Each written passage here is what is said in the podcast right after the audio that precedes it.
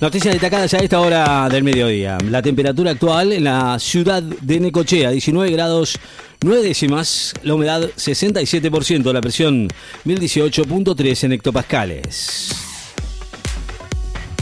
Corea ante Cuevas y Bagnis frente a Cerúndolo en el inicio de la Argentina Open de tenis.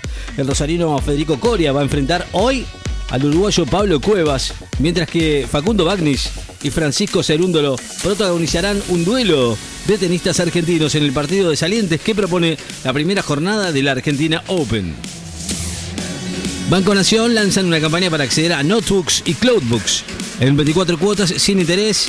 El Banco Nación puso en marcha desde hoy y hasta mañana una campaña para la adquisición de Note y Cloud en 24 cuotas sin interés con las tarjetas de crédito Mastercard y Visa emitidas por la entidad financiera.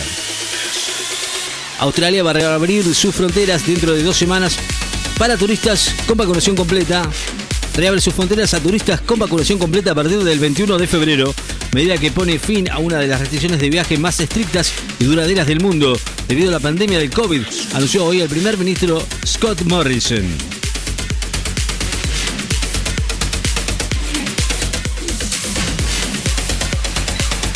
El presidente va a llegar hoy a Barbados y se entrevista mañana con la primera ministra, el presidente Alberto, arriba hoy a la isla caribeña de Barbados, donde mañana se va a reunir con la primera ministra Mia Motley, en lo que constituye el último destino de la gira que lo llevó también a Rusia y China.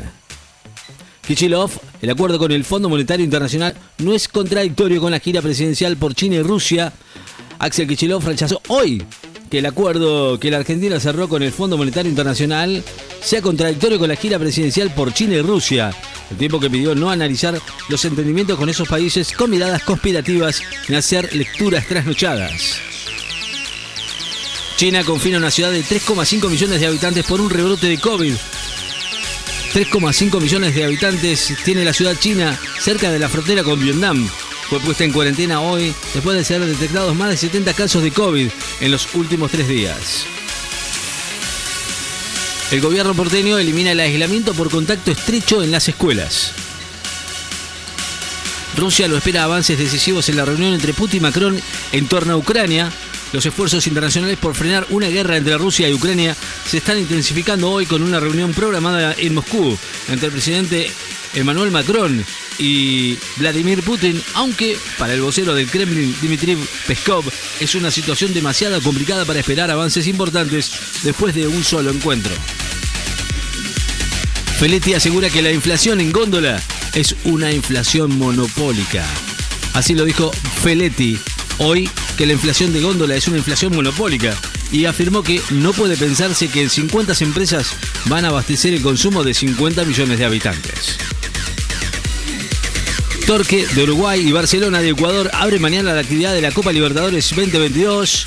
Vuelve a la actividad desde mañana con el partido entre City Torque de Montevideo y el Barcelona de Ecuador en el arranque del tradicional torneo continental que va a volver a jugarse tras la consagración del último campeón, Palmeiras de Brasil, que en noviembre pasado venció a Flamengo por 2 a 1.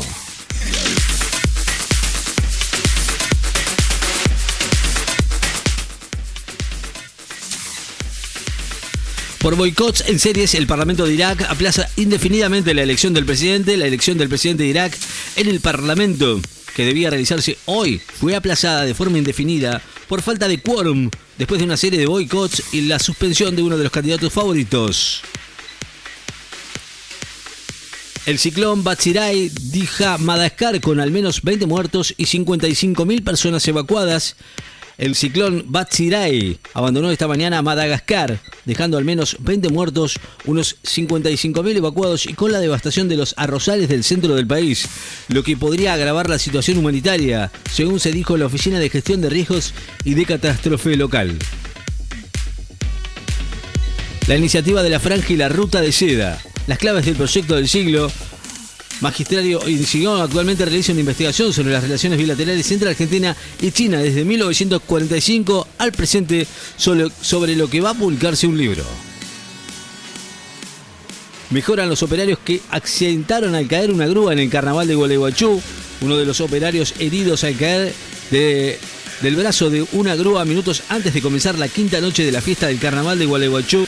Recibió una alta médica y el otro se encuentra estable. Así informaron las autoridades sanitarias. La esquiadora argentina Baruzzi logró el puesto decimonoveno en el slalom gigante en China. La esquiadora argentina Francesca Baruzzi logró hoy el puesto número 29 en la primera serie de la prueba de slalom gigante femenino en su debut de los Juegos Olímpicos de Invierno de Beijing. La temperatura actual en la ciudad de Nicochea, 19 grados 9 décimas, la humedad 65%, la presión 1018.9 hectopascales. Vientos del sudeste a 12 kilómetros en la hora. Noticias destacadas en Láser FM. Estás informado.